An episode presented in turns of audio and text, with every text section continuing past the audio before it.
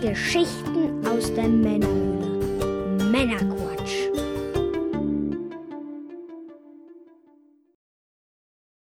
Willkommen zum Männerquatsch, dem Podcast von quatschenden Männern für alle. Ich bin der Björn. Hallo zusammen. Heute bringe ich euch wieder eine handverlesene Auswahl an Neuigkeiten und interessanten Themen, damit ihr informiert seid und mitreden könnt, ohne selber zu viel Zeit zu investieren. Und wenn euch das Ganze gefällt, dann abonniert den Podcast doch gerne. Willkommen zu Staffel 7, Folge 156. Und heute geht es unter anderem um Charles Martinet und Mario, die Fallout-Serie auf Amazon und einen Eventbericht zum EJAC Fest 2023. Und in der Pre- und Post-Show für die Unterstützer geht es unter anderem zusätzlich noch um die Dokumentation Undertaker The Last Ride und Asterix Comics. Los geht's. Ja, was gibt's Neues? Äh, zunächst fangen wir wieder an mit dem Dank an euch für das fleißige Klicken auf die Werbeanzeigen auf der Webseite. Vielen Dank dafür. Bevor wir jetzt in die Sendung starten, was wird denn heute genossen? Ja, ich bin im Supermarkt über eine Dose gestolpert, nein, auf eine Dose gestoßen. Eine Coca-Cola Zero Sugar Creations. Und es ist irgendwie so ein Secret Flavor Ding wieder gucken, was hier genau draufsteht auf der Dose. 3000 Limited Edition. Keine Ahnung, ob es davon nur 3000 Kannen gibt oder ob das so ein Brand ist. Creations, Future Inspired Flavor, co-created with, AI. Na toll. So eine blau-pink-silberne Dose. Hat natürlich keinen Zucker. 250 Milliliter. Eine Portion. Und viel mehr steht hier nicht drauf. Das ist irgendeine ein Coca-Cola-Produkt mit zweifelhaftem Geschmack. Probieren.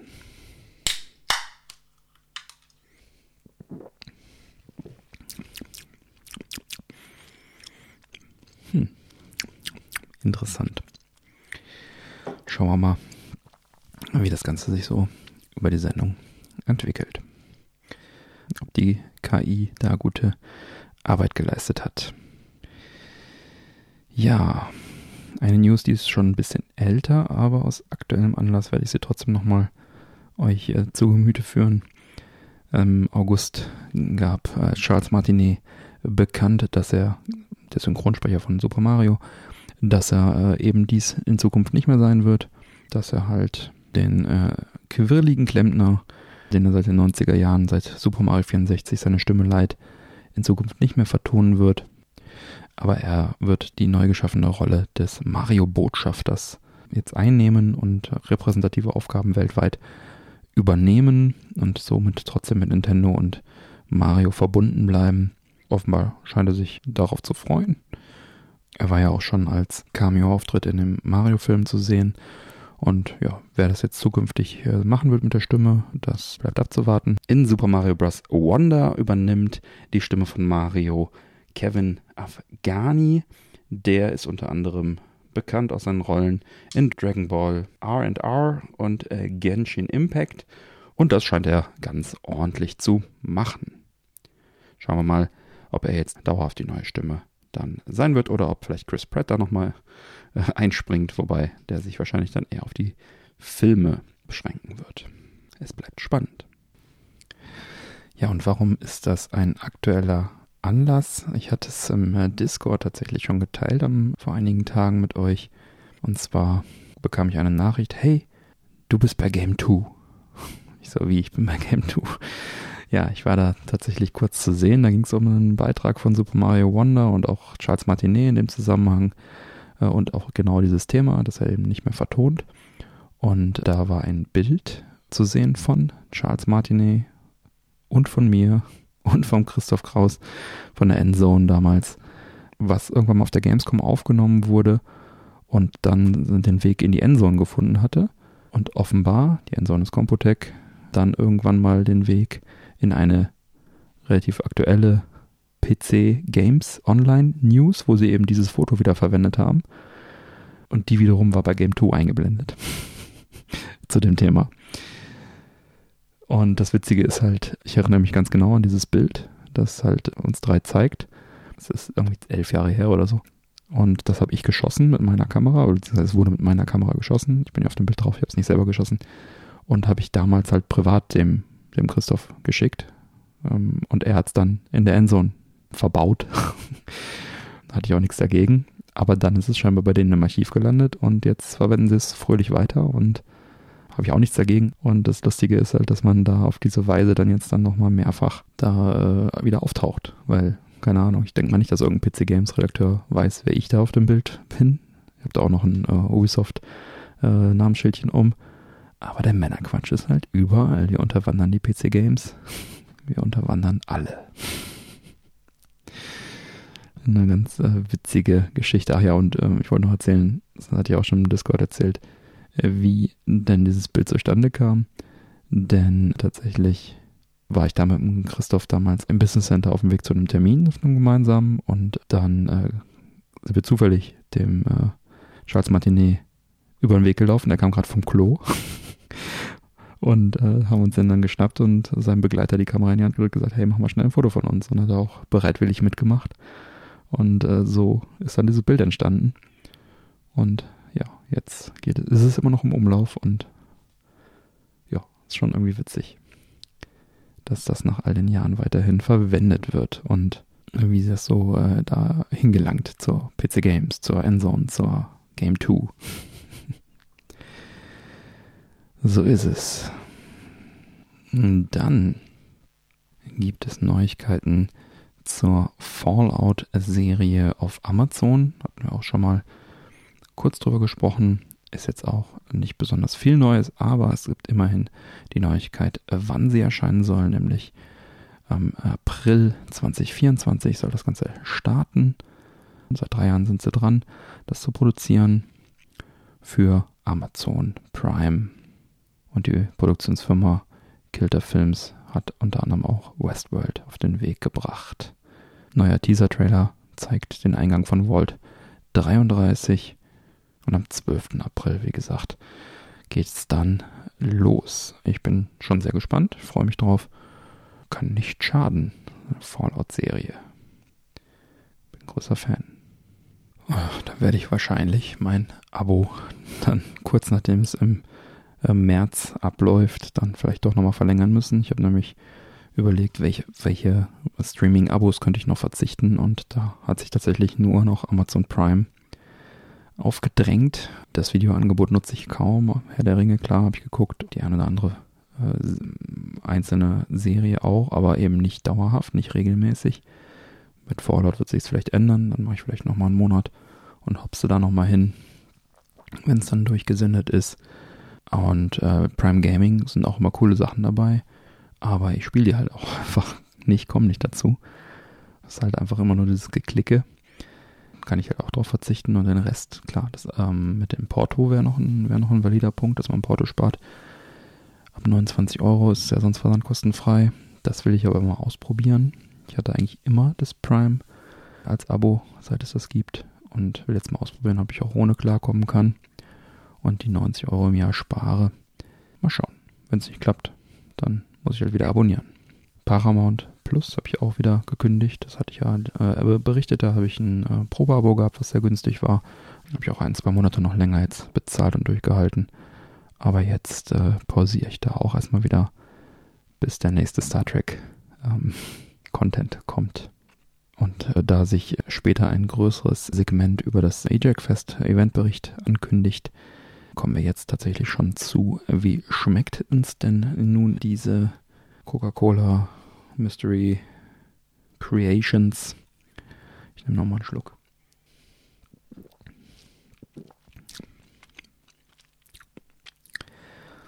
Hm, also nicht fies auf jeden Fall. Aber ist auch echt schwer, dem konkreten Geschmack zuzuordnen. Ich würde sowas sagen wie eine Mischung aus Zuckerwatte, Kaugummi.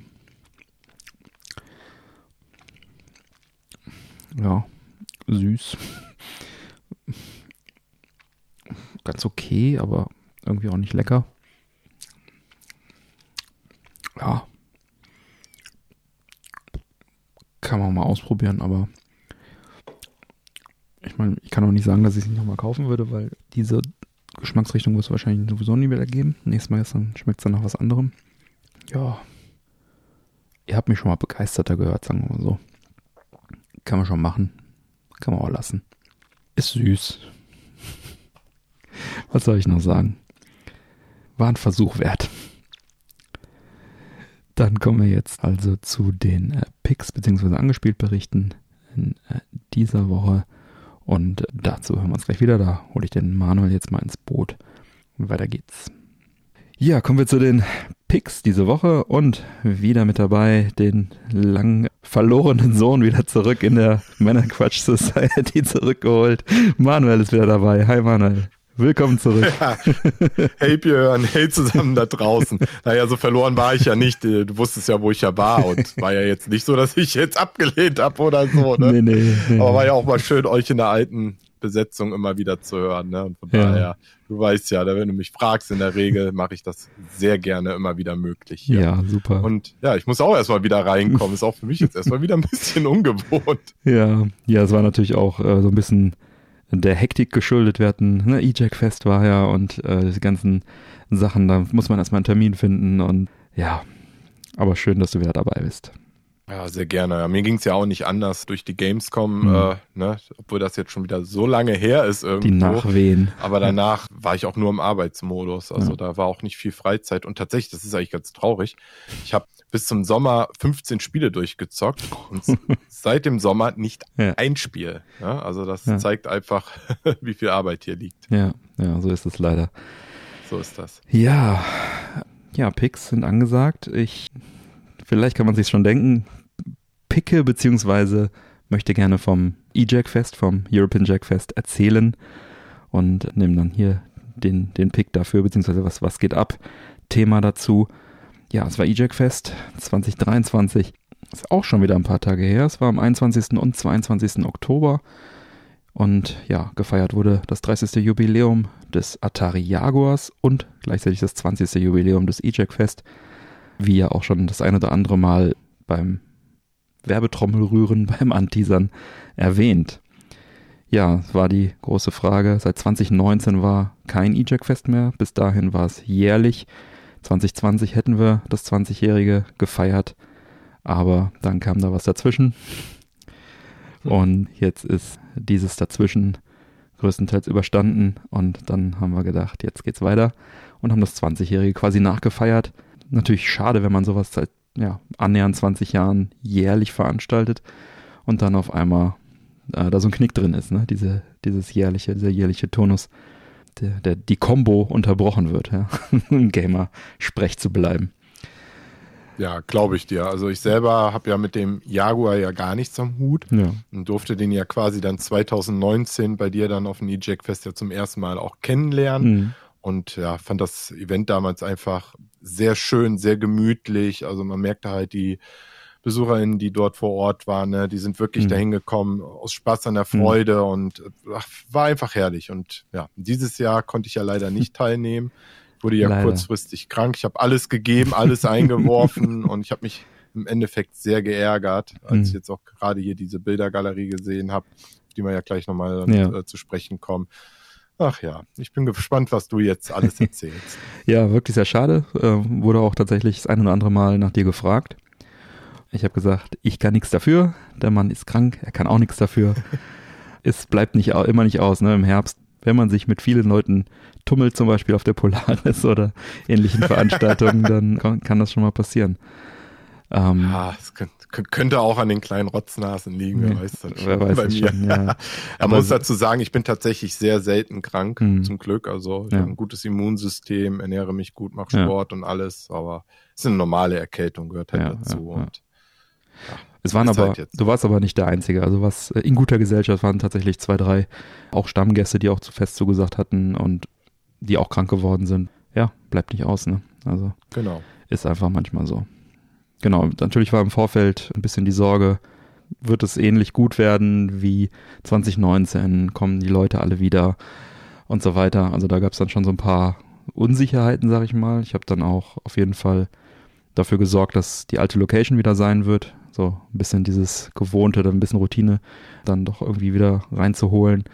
Man hatte nichts verlernt, also der Aufbau hat äh, genauso wieder schnuckelige sieben, acht Stunden gedauert am Freitagabend von ja, nachmittags bis wirklich dann um zwölf, kurz nach zwölf nachts dann äh, aufgebaut und war noch so eine kleine kleine Herausforderung. Das ist ja, das ist ja ein, ein, ein, ein Pfarrerheim, ein, ein Raum von der Kirche und gegenüber ist halt die Kirche.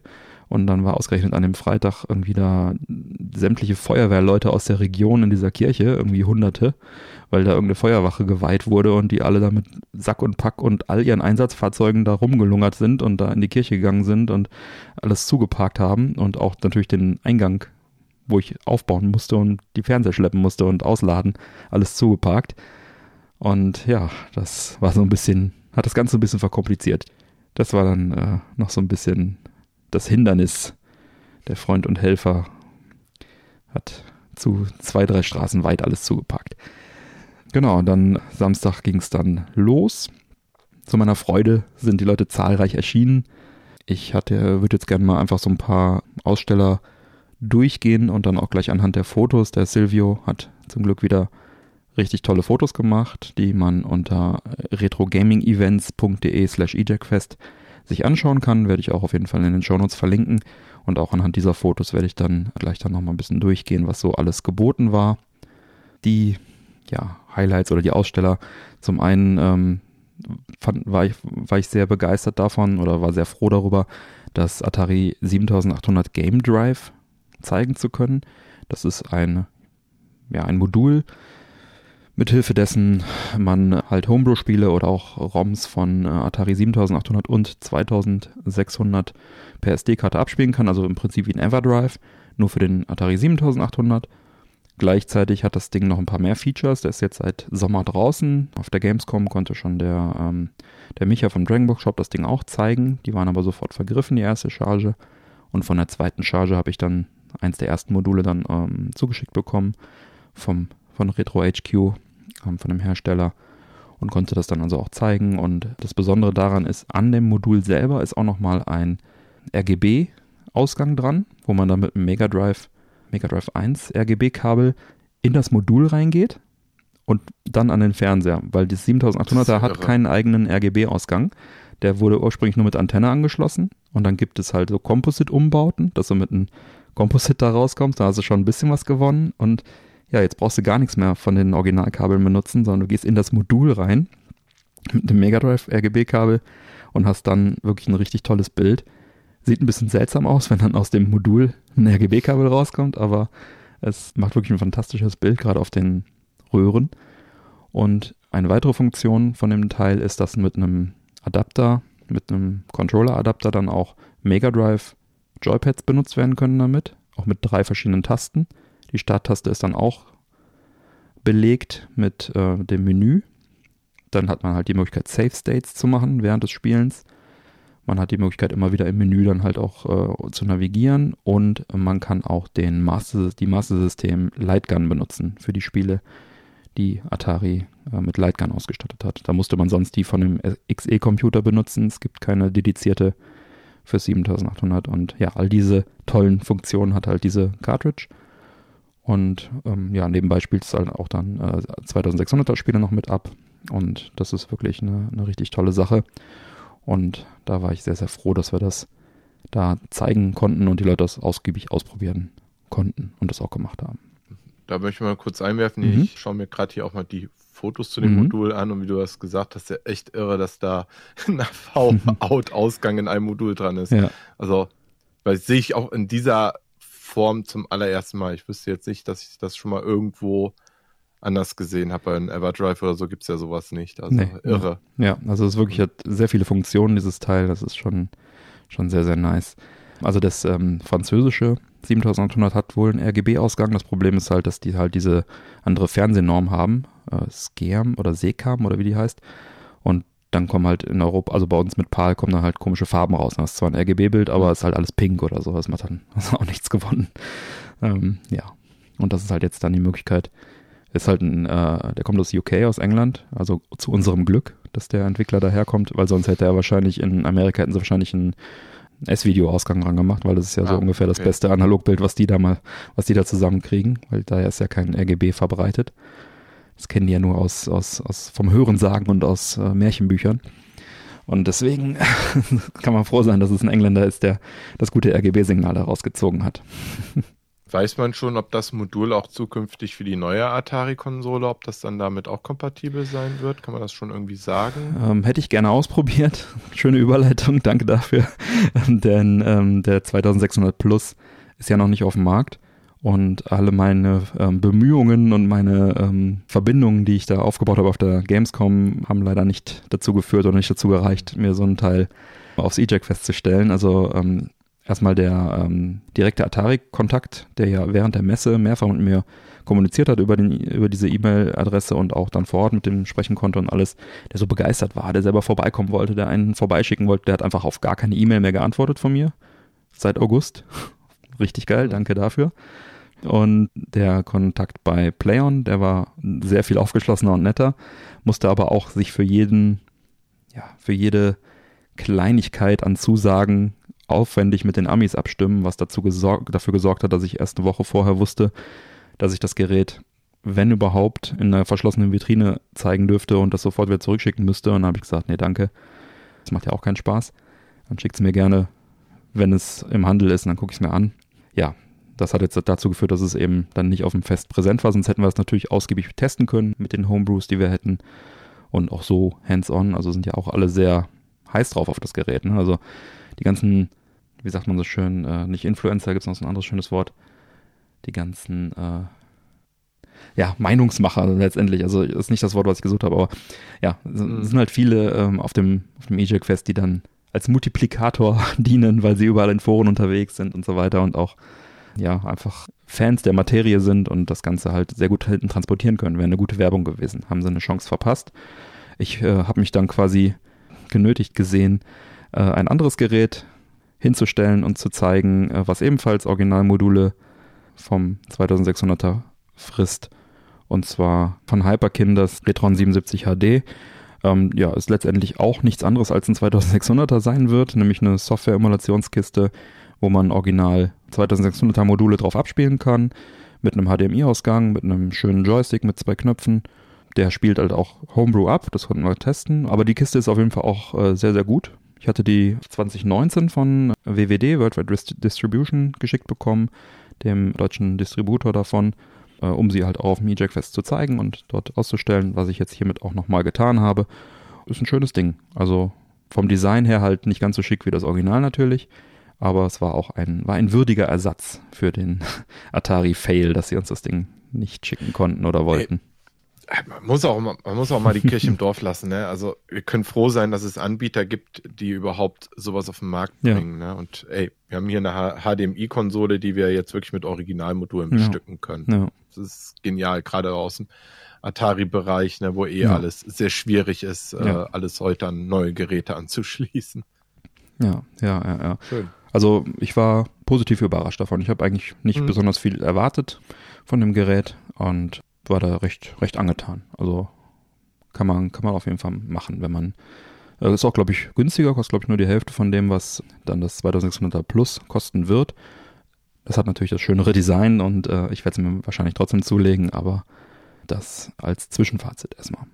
Ja, dann war der Jasper wieder da. Jasper von Turnhaut heißt er. Das ist ein Holländer, der hat für den Atari Lynx ein Spiel, was dich auch interessieren könnte, nämlich Wyvern Tales, rausgebracht schon vor einiger Zeit. Und ähm, das ist sehr von Final Fantasy inspiriert. also sehr. Ah, und, sehr ähm, sogar. ja. Und da wird er jetzt in dem nächsten zweiten Teil für den Lynx noch rausbringen. Und was noch viel, viel interessanter ist und dich auch vielleicht noch ein bisschen mehr anspricht, eine Jaguar-Version von Wyvern Tales. Und die wirklich geht wieder optisch ich weiß nicht, ob ein Bild in der Galerie mit dabei ist. Ähm, da ist ein Foto, da hätte ich dich sowieso mal nachgefragt. Ja, ja genau. Echt, äh, das ist ähm, genial der, aus dem ja. Screenshot.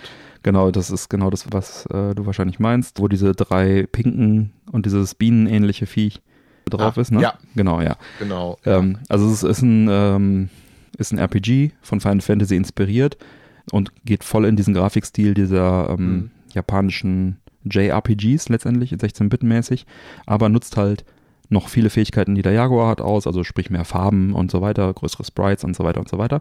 Und das Schöne ist, ähm, der hat tatsächlich professionelle, eine professionelle Grafikerin bezahlt der dafür dass er äh, für die, für die Character-Grafiken, dass er also unique Sprite-Grafiken von Gegnern und Charaktern und, und Hintergründen und so bekommt. Also es ist eine Mischung, hat er mir erzählt, aus Stock-Grafiken, also Standard 2D-Sprites, die man irgendwo bekommen kann, und halt wirklich bezahlten, was finde ich für Homebrew ist das äh, geradezu ja, einzigartig. Also ich kenne sonst wenig Homebrew-Projekte, die nicht wirklich Indie-Projekte sind, die professionell, die investieren, die professionelle Grafiker oder wie auch immer. Er ist selber halt auch Programmierer, also ist auch ein professioneller Programmierer, da bezahlen, äh, um diese Sachen zu erschaffen. Das sind ja oft dann eher so Hobby-Sachen oder, ne, hey, du kennst einen, der kann Sprites machen und so weiter. Das fand ich schon, schon sehr beeindruckend und ja, grafisch sieht das Ganze auch schon sehr, sehr nice aus. Und es ist ein sehr krasses Projekt. Also da okay, dürfen wir gespannt sein. Wie kann ich es spielen? Nur auf dem originalen Atari Jaguar? ja, tatsächlich. Zumindest zunächst. Ich denke nicht, dass das porten wird. Also das Five Tales für einen Lynx hat er auch nicht geportet. Mit Glück vielleicht irgendwie eine digitale Version auf irgendeinem Emulator. Das Ganze ist auch noch lange nicht fertig. Also ist da jetzt bei der Jaguar-Version, das ist wirklich so, das sind jetzt die ersten Bilder, die überhaupt, das erste Mal, dass es überhaupt irgendwo richtig gezeigt wurde. Und das äh, für den Lynx wird wahrscheinlich noch schneller fertig sein, weil es letztendlich halt äh, der erste Teil wie so ein, ja, DLC Plus ist vom ersten Teil, also dieselbe Engine und einfach neue Story. Der übrigens auch sehr, sehr cool ist, der erste Teil. Müsste man mal gucken, ob der Wyvern Tales auch digital vertreibt.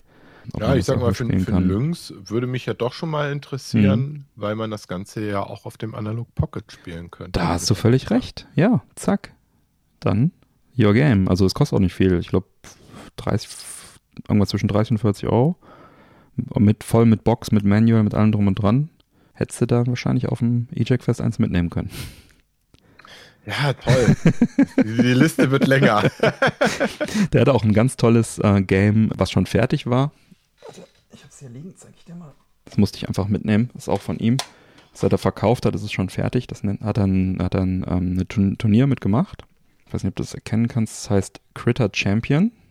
Kannst du die, äh, mhm. äh, die, die Charakter so ein bisschen sehen? Und das ist einäugige Monster. Ja, und das ist letztendlich na, hier Game Watch inspiriert.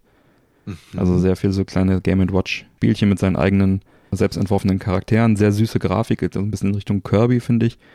Ja, ein richtig schönes Spiel. Da hat er halt ein kleines Turnier gemacht und hat dann diesen kleinsten Gameboy der Welt da für, äh, als Hauptpreis rausgehauen. Der ist auch auf irgendeinem Bild. Ich weiß nicht genau, wie das Ding heißt, aber da kannst du wirklich drauf spielen. Ja, ja, so der ist knuffig. So, so, so ein Mikro-Gameboy, Schlüsselanhänger. Mhm. Ähm, das war also auch sehr, sehr cool. Ja. Genau. Und dann hat er noch ein Rennspiel seit einigen Jahren auch in der Mache, aber das hat er dann äh, auch noch nicht weiterführen können. Ja, was hatten wir noch? Dann war Yastuna Games zum ersten Mal da.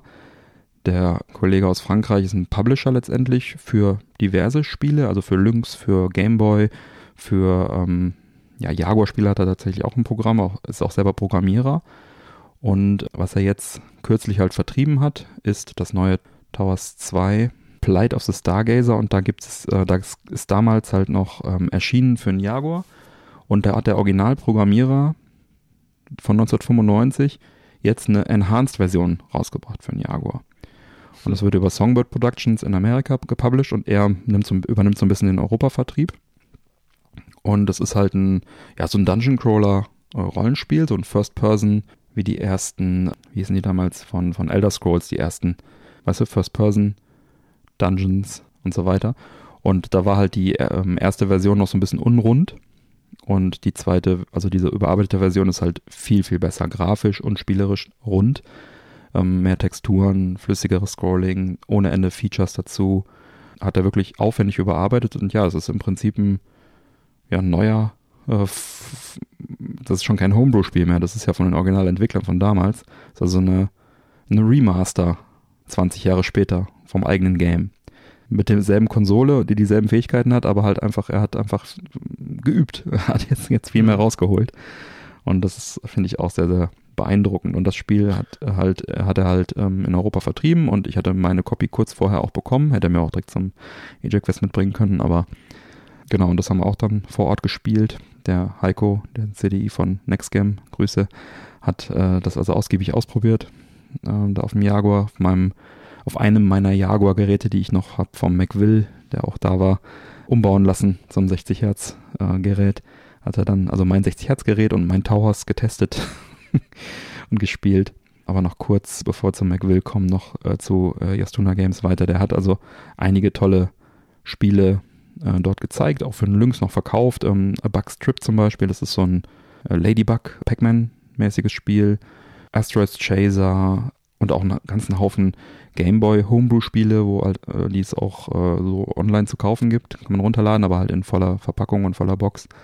Hat zwei Jaguar-Spiele dabei gehabt, ein so ein ähm, Boardgame-Umsetzung, was piratenmäßig, was man irgendwie mit, ich weiß nicht, vier oder sechs Leuten spielen konnte und dann noch so ein Action-Game, wo man irgendwie auch äh, mit acht Leuten sogar spielen konnte.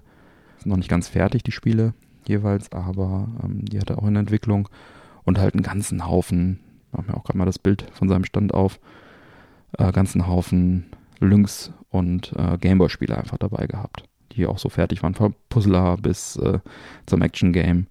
Auch so ganz tolle Poster als ähm, Beigabe von seinen Lynx-Spielen, die halt die ganzen Level einfach komplett zeigen, die dann halt ja Wandschmuck und Komplettlösungen in einem so ein bisschen sind. Mhm. Ähm, also richtig aufwendig und ja, der war zum ersten Mal jetzt auf dem E-Jack Fest auch und hat da einen ganz guten Umsatz gemacht, glaube ich. Also waren, weil er auch einfach ein paar echt coole Sachen dabei hatte.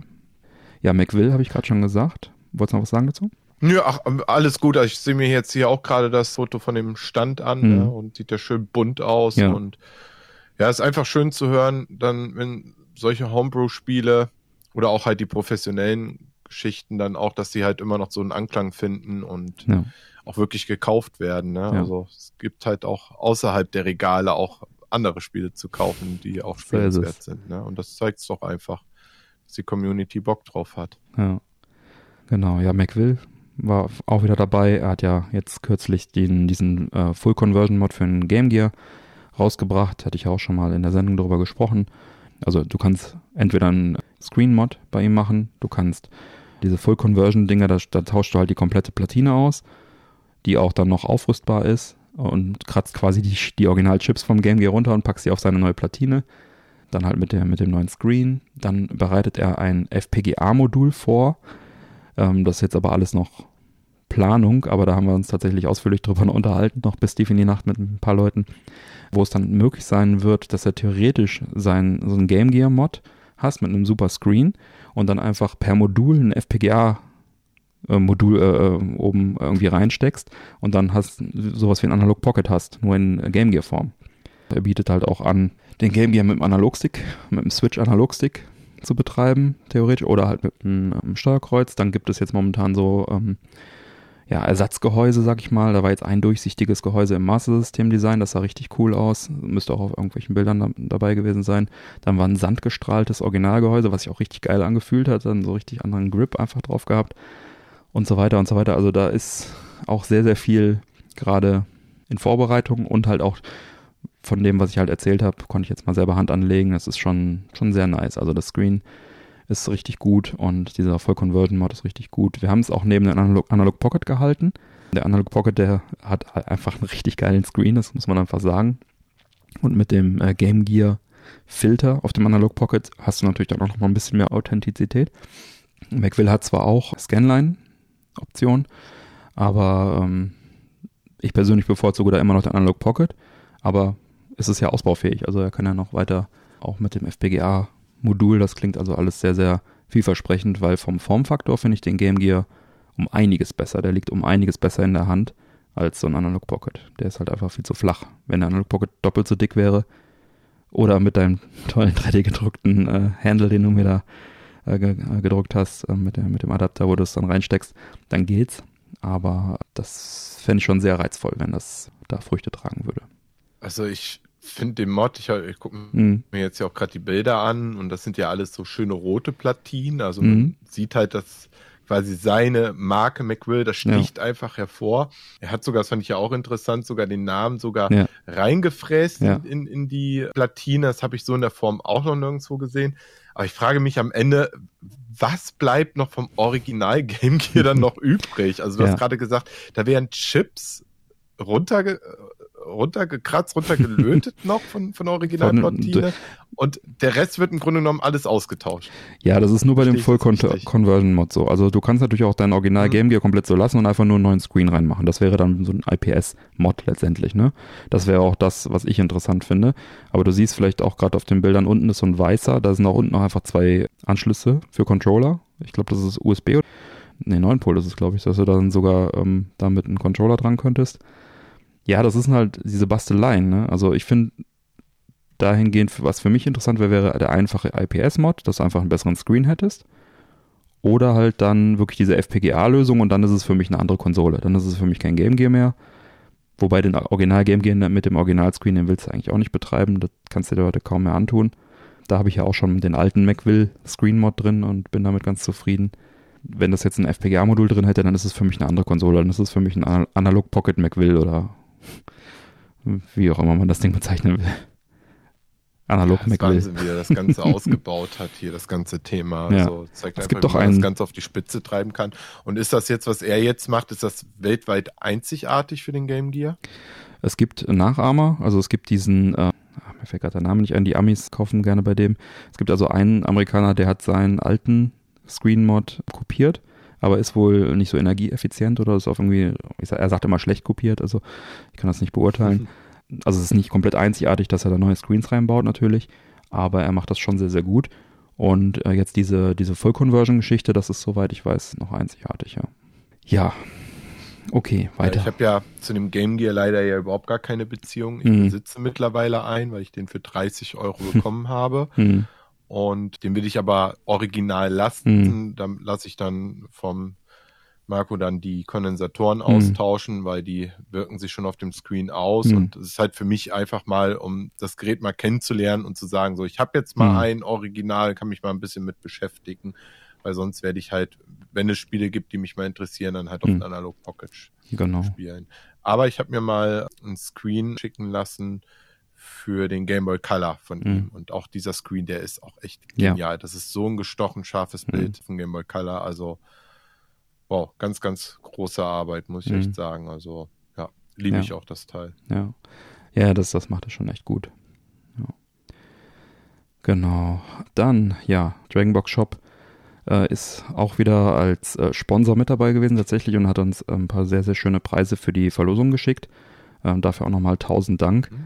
Unter anderem äh, konnten wir so einen Flashback Atari 2600 Handheld verlosen, wo dann halt einfach ein Handheld äh, mit Originallizenz, der, wo dann die ganzen Spiele eingebaut sind. Oder auch ein, ähm, was Herr Marco lustigerweise gewonnen hat per Los, eine X-Station, also ein ODE-Mod für die, für die PS1, im Prinzip das, das Mod-Kit dazu. Das ist ja witzig. Und noch einiges mehr. das also, er, ja. Ja. er sagte, der muss direkt mal was draus bauen. mal gucken, was als nächstes ja. kommt. Baut er, in, baut er in einen Game Gear ein oder so. der, der, baut das Ding einfach nach, macht's besser. Oder so, oder so, ja, genau. ja. Ja, genau. Also das war auch sehr, sehr cool und weiterhin hat er halt den Mist wieder zeigen lassen von mir, der Dragonbox Shop, sodass äh, da also auch nochmal der Mist äh, spielbar war. Dann kann man natürlich die ganzen 8 und 16-Bit Geschichten drauf spielen, unter anderem halt ein ST, Atari ST, den ich damit emuliert habe. Dann hatten wir natürlich auch wieder ein paar Gameplan-Bücher im Verkauf. Ja, dann äh, leider Digital Foundry slash Limited Run Games sind beide leider nicht aufgekreuzt. Der John Lindemann, der war ja die letzten Jahre eigentlich immer da und noch auf der Gamescom hat er mir versichert, äh, dass er sich freut und vorbeikommt. Der Audi von Limited Run Games wollte ja auch kommen, den habe ich auch auf der Gamescom gesprochen. Sagte auch, er macht da eine, irgendeine Ankündigung leider beide nicht aufgekreuzt. Der Audi war irgendwie nicht in Deutschland. Der sagte, ja, er dachte, das sei im November. Ähm, sehr, sehr schade. Haben auch viele nachgefragt. Aber gut, wenn sie sagen, sie kommen, ich kann, kann sie nicht zwingen. Dann nächstes Jahr wahrscheinlich wieder. Ich meine, es zeigt ja am Ende ja auch die Bedeutung vom E-Jack-Fest, ne, dass du ja mhm. auch so internationales Publikum ja auch anziehst. Ja, ne? ja. Dann äh, beim, ja, in, ich sag mal in der, in der Lynx-Ecke, also beim Jasper und beim Jastuna Games waren dann noch zwei weitere Entwickler. Einmal der Kari, der auch als Homebrew-Entwickler bekannt ist, hat also auch seine neuen Spiele dort gezeigt seine neuen Projekte. Der ist so ein älterer, lustiger äh, Finne, sag ich mal. Das ist auf den Bildern der Weißhaarige mit den langen weißen Haaren. Ach, der, der, ja. der auch gern mal, ja, der auch gern mal äh, ähm, im Nebenraum auf dem Klavier geklimpert hat und dann einfach da mal ein bisschen was zum Besten gegeben hat. Ein sehr, sehr äh, netter und angenehmer Kerl, äh, der dann auch seine neuen Entwicklungen gezeigt hat. Das war sehr technisch auch teilweise so irgendwie eine, für einen 7800er hat er da auch einen Hardware-Mod irgendwie gemacht. Das hat so ein bisschen meine mein Verständnis über, überschritten, aber für die Entwickler war es extrem interessant und er hat auch noch ein, zwei Homebrew-Games in der Entwicklung, ist noch nicht fertig. Und dann äh, sehr, sehr cool der Alex. Er hat, er hat hier unter seinem Künstlernamen Ancient World Computing hat er äh, eine E-Jack Fest Edition von einem Lynx-Spiel rausgebracht von Red. Ein sehr cooles Modul, 3D gedruckt, hinten auch mit so Red erhaben und äh, ja, ist die E-Jack Fest Edition von einem Spiel, was super coole Grafik hat, meiner Meinung nach. Es ist ein super geilen Artstyle. Müsste auch auf Bildern zu sehen sein. Letztendlich ist es so eine Mischung aus, wie hieß nochmal das Spiel? Ich vergesse es immer, wo du dieser viereckige Kasten bist und immer durch so Jump'n'Run-Level durch musst und ständig zerfleischt wirst und dann überall deine, äh, dein Blut dann auch überall kleben bleibt. Meatball. Meatball, genau. So eine Mischung aus dem und, ja, schwer zu sagen, äh, Rotkäppchen, keine Ahnung. Du musst halt mit so einer Figur durch, immer durch Level durchgehen und darfst halt nicht sterben. Du musst halt gucken, dass du den Gegnern ausweist. Und überall da, wo du stirbst, hast du, glaube ich, unendlich Leben, bleibt halt so ein roter Blutfleck kleben und ist halt sehr ähm, süße Grafik, ein schöner Grafikstil meiner Meinung nach. Echt ein, echt ein schönes Ding. Ja, halt die E-Jack Fest Edition von einem Spiel, was äh, dann äh, auch demnächst nochmal äh, in Box und so weiter komplett rauskommt. In Amerika äh, über äh, Atari Age, glaube ich. Und ähm, wie gesagt, einen sehr schönen eigenen Grafikstil. Ja, und der Kerl, der arbeitet bei DICE für die Frostbite Engine, EA. Ist ein professioneller Entwickler, aus, äh, also ist ein Franzose, ich weiß nicht genau, ob in Amerika ist er, glaube ich. Ähm, sitzt er, glaube ich, und ist extra aufs E-Jack Quest gekommen, um halt sein Hobbyprojekt da zu zeigen. Und äh, war sehr cool, mal ein Profi aus der Branche dann mal zu sprechen auch, der sonst halt irgendwie an der Frostbite Engine von FIFA arbeitet, der dann da auf dem Eject Fest sein Lynx Game zeigt, ne? Dann war noch ein, ein jemand da, der die ganzen ähm, Ubisoft-Spiele da leer gekauft hat von den Händlern, die da vor, vor, äh, vor Ort waren. Und es stellte sich raus, es ist der Finance Director von Ubisoft Deutschland gewesen. Ach. ja, ich kannte ihn äh, persönlich nicht, er ist nach meiner Zeit gekommen, aber dann äh, konnte man natürlich auch ein bisschen quatschen. Äh, ganz witzig. Ein, Kana hat alle Kanadier aufgekauft. Ja, der hat, äh, hat ein, ähm, ja, er hat ähm, hier der Wol ähm, von Wolfsoft, der, der Klaus war auch ja. da, ne? Der das ja auch wirklich, er macht das wirklich aus Leidenschaft. Er ist ein Atari-Fan, kommt einfach und hat Spaß und bringt sich da voll ein und interessiert sich dann auch wirklich für die Games, die da gezeigt werden und so weiter. Das ist wirklich sehr, sehr cool, dass er dann auch immer kommt. Hat auch eine ja, relativ weite Anreise, also nicht ewig weit, aber fährt schon auch ein paar Stunden er hatte halt ein, äh, ist das, wie heißt es nochmal, Jimmy Connor Tennis für einen Super Nintendo da, das ist ja auch ein alter Blue-Byte-Titel, äh, ganz früher. Und äh, da lagen auch noch ein paar andere Titel rum, Assassin's Creed, irgendwas.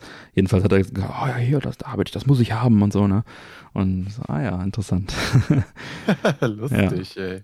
Ja, ja, der Chris vom Retro-Spiel war auch wieder da, allerdings diesmal ohne Ware. Ähm, sonst kam er ja dann immer irgendwie noch äh, abends mit Ware an. Jetzt ist er wirklich mit der Bahn angereist. Gut, aus Köln, aber ähm, das kann auch mal eine Anreise sein, je nachdem wie die Verbindungen sind. Kam dann also auch Samstagabend und Sonntag, glaube ich, auch nochmal und hat dann auch da noch bis tief in die Nacht mit uns gefachsimpelt. Das war auch sehr, sehr schön. Ja, dann war der, der Silvio auch wieder da, hatte ich ja eben schon erwähnt, hat die tollen Fotos gemacht, aber hat auch wieder seine Pong-Maschinen gezeigt, seine Pong-Ausstellung.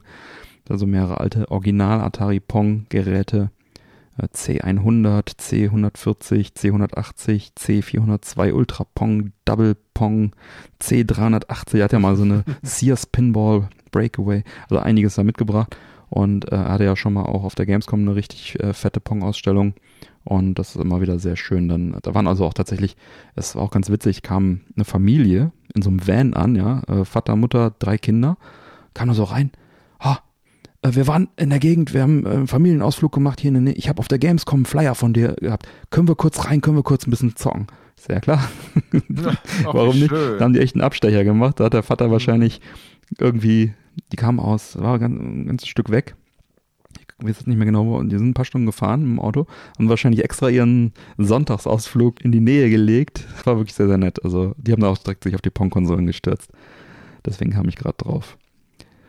Ja. ist auch was Besonderes hier, also muss man ja auch wirklich sagen, ne? Vor allem so eine Ansammlung von den Geräten mal zu sehen, ne? Und wenn du jetzt heute damit anfängst, ja auch schwierig, noch an so Sachen dran zu kommen. Ne? Definitiv. Der, der Silvio macht das ja auch schon ein paar Jährchen, gehe ich mal von aus. Genau, ja, der hat eine schöne, schöne Sammlung auch am Start. Ja. Auch noch eine lustige Anekdote. War äh, ein äh, Gast, den ich noch nicht persönlich kenne, hatte sich äh, per E-Mail angemeldet, wohl Anwalt vom Beruf, viel mehr weiß ich nicht über den Mann, er wollte eine PS2 mitbringen und wollte auch ein Turnier machen und war da also ganz begeistert. Und dann schrieb er mir den äh, Samstag vor dem EJAC Fest, eine Woche früher, ja, ich bin jetzt hier, hier ist aber nix. Wo seid ihr denn? Oh nein. Ich sag, naja, wir sind in einer Woche genau da, wo du jetzt bist. Schade. Ja, er hat es dann leider nicht geschafft, das zweite Wochenende sich auch noch freizuschaufeln. Aber so kann es gehen. Schade. Hm. Dann vielleicht nächstes Jahr. genau, ja, dann haben wir Turniere wieder durchgeführt. Checkered Flag auf dem Lynx, das traditionelle Turnier, Sechs-Spieler-Turnier. Ähm, das hat der Thorsten Butschke, der das früher immer gemacht, jahrelang auf dem EJAC-Fest und dann irgendwann hat er sich so ein bisschen zurückgezogen und äh, weniger Events besucht und halt auch das EJAC-Fest ausgelassen. Und er kam jetzt tatsächlich nach einigen Jahren äh, Abwesenheit dann äh, wieder und hat das dann durchgeführt. Das war sehr cool. Das Ganze haben wir dann äh, gewidmet einem in diesem Jahr verstorbenen Veteranen aus Atari-Zeiten, der auch äh, auf einigen EJAC-Festen zu Gast war, der Ruven, Ruven Game, der, also der ist verstorben dieses Jahr und leider und äh, dem haben wir das dann gewidmet. Und der hat irgendwann mal mitgewirkt. Die wollten einen äh, noch zu Originalzeiten, als der Jaguar auf dem Markt war, wollten die einen Lynx-Adapter für den Jaguar bauen, weil es gibt irgendwie einen so einen Lynx-Port auf dem Motherboard vom Jaguar, der ungenutzt ist, wo du theoretisch dann halt so super Gameboy-mäßig ähm, denn irgendwie was, das hat er mir mal erzählt auf irgendeinem, ja, 2003 oder 2004 auf dem EJ Quest. Genau, da war er daran beteiligt, das hatten die Atari gepitcht, aber dann war Atari schon leider um. Genau. Ja, war auf jeden Fall schön, dass man das äh, ihm dann äh, gewidmet hat, das Turnier. Sieht ähm, auch echt schön aus. Hier gibt es ja auch ein Foto, wo alle sechs nebeneinander ja.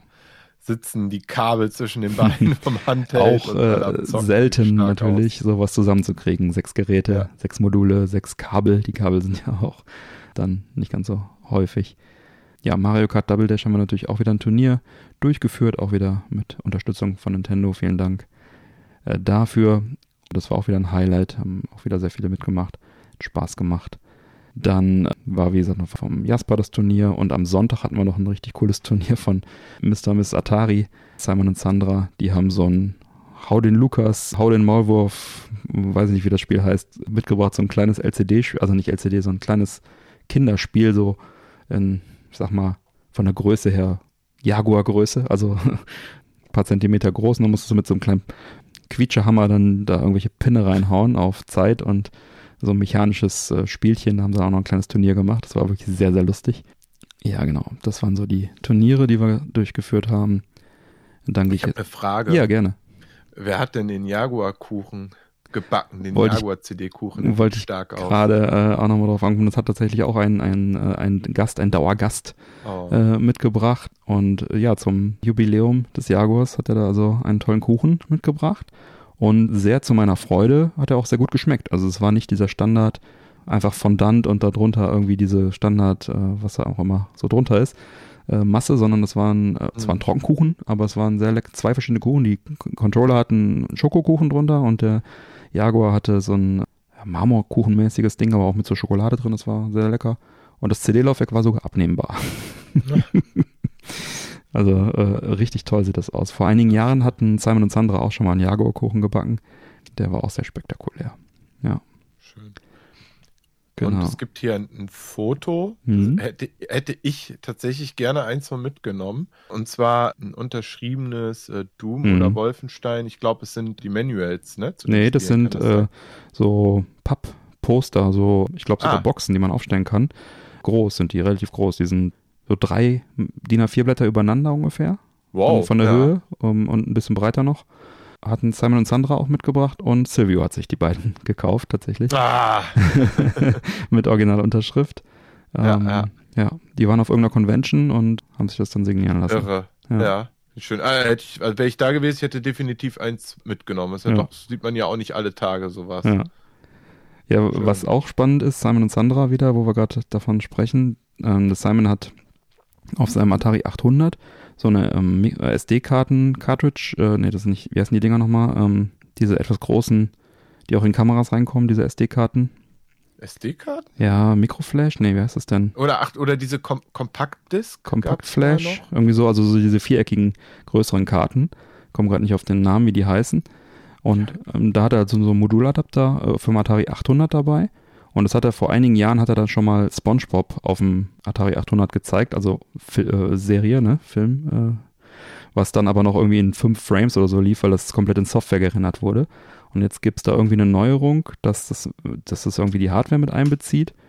Und so lief dann also Star Wars, die Original Star Wars Filme von dieser okay. Cartridge auf einem Atari 800. Natürlich etwas äh, runtergerechnet von der, von der Auflösung. Und dann sage ich, mir ist die 4K-Version lieber als die hier. Und dann sagt er, das ist nicht 4K, das ist 8K. 8 Kilobyte. das ist richtig geil. Ach, schön. Also das, ist, äh, das war wirklich, äh, wirklich auch sehr, sehr nice, dass dann da die ganze Zeit irgendwie Star Wars auf so einem Atari 808-Bit-Rechner dann lief. Genau, dann haben wir wieder eine Runde Medieval Mayhem auch gespielt. Das ist im Prinzip Warlord äh, von Atari, nur halt in gut. Weil der Original Arcade-Automat Warlords ist gut, aber die VCS-Umsetzung ist halt ziemlich Grütze. Und da hat halt ein Homebrew-Entwickler schon vor fast 20 Jahren, auch witzig, ne? Ein, vor fast 20 Jahren wurde eine Homebrew-Neuauflage eines 50 Jahre alten Games gemacht, wo du halt mit den ähm, deine vier Burgen äh, in den Ecken verteidigen musst mit den Pedal-Controllern gegen die Feuerbälle. Und das haben wir auch gezockt, das hat auch sehr viel Spaß gemacht. Ja, ich hatte wieder meinen Jaguar Arcade Stick dabei was auch witzig war, dann hat also jemand eine ST-Conversion von Schiffe versenken auf dem Jaguar mit meinem Arcade-Stick gespielt. Äh, das war auch irgendwie strange. Aber ja, hat er ein paar Stunden mit verbracht. War irgendwie, ja, meinen äh, silberlackierten Jaguar habe ich noch mitgebracht, der es tatsächlich letztens äh, zu Facebook rumgebracht hat, als in irgendeiner ähm, Retro-Gruppe, ich weiß nicht mehr genau welche, da irgendwie so ein Bild aufgetaucht ist, äh, weil ich die auch oft auf dem E-Jack-Fest halt mit habe, ist einfach ein Jaguar, der ist silber lackiert mit einem blauen Button und blauer Jaguar-Schrift.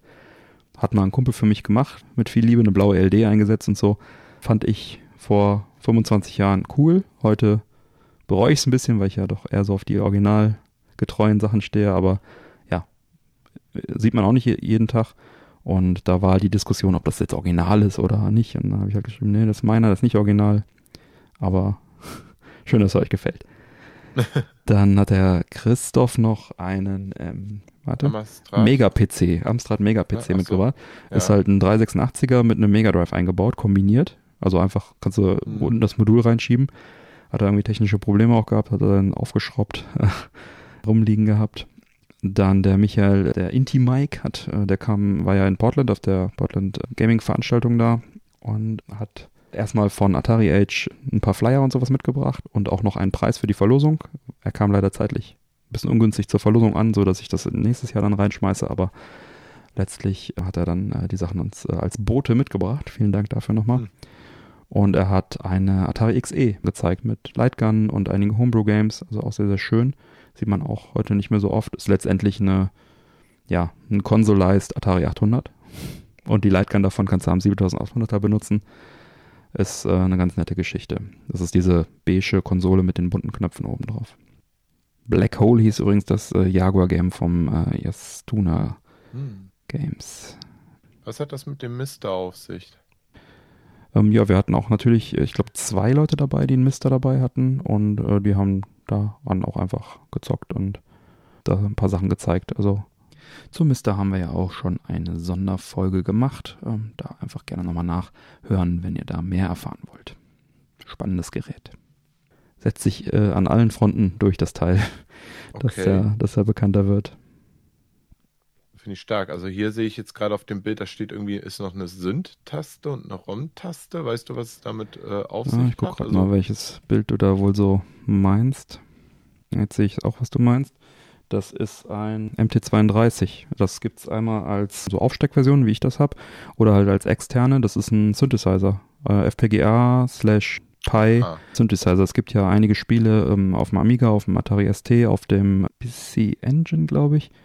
jedenfalls gibt es einige, einige, äh, ne, x68000 meinte ich, einige Spiele, die halt diesen Synthesizer unterstützen. Das waren halt diese teuren ja, Synthesizer, die so ähm, Audio-Bausteingröße hatten damals und viele, viele tausend Mark gekostet haben, wo du halt dann fette MIDI-Sounds aus deinem Amiga oder deinem Atari rausbekommen hast. Und das Ganze gibt es halt auch für einen Mister. Ähm, das ist eine, so eine Bastellösung, die dann einen, ähm, Pi Zero, glaube ich, drin hat. Und den kannst du dann da anstöpseln und dann, dann emuliert er dir diesen, diesen Synthesizer.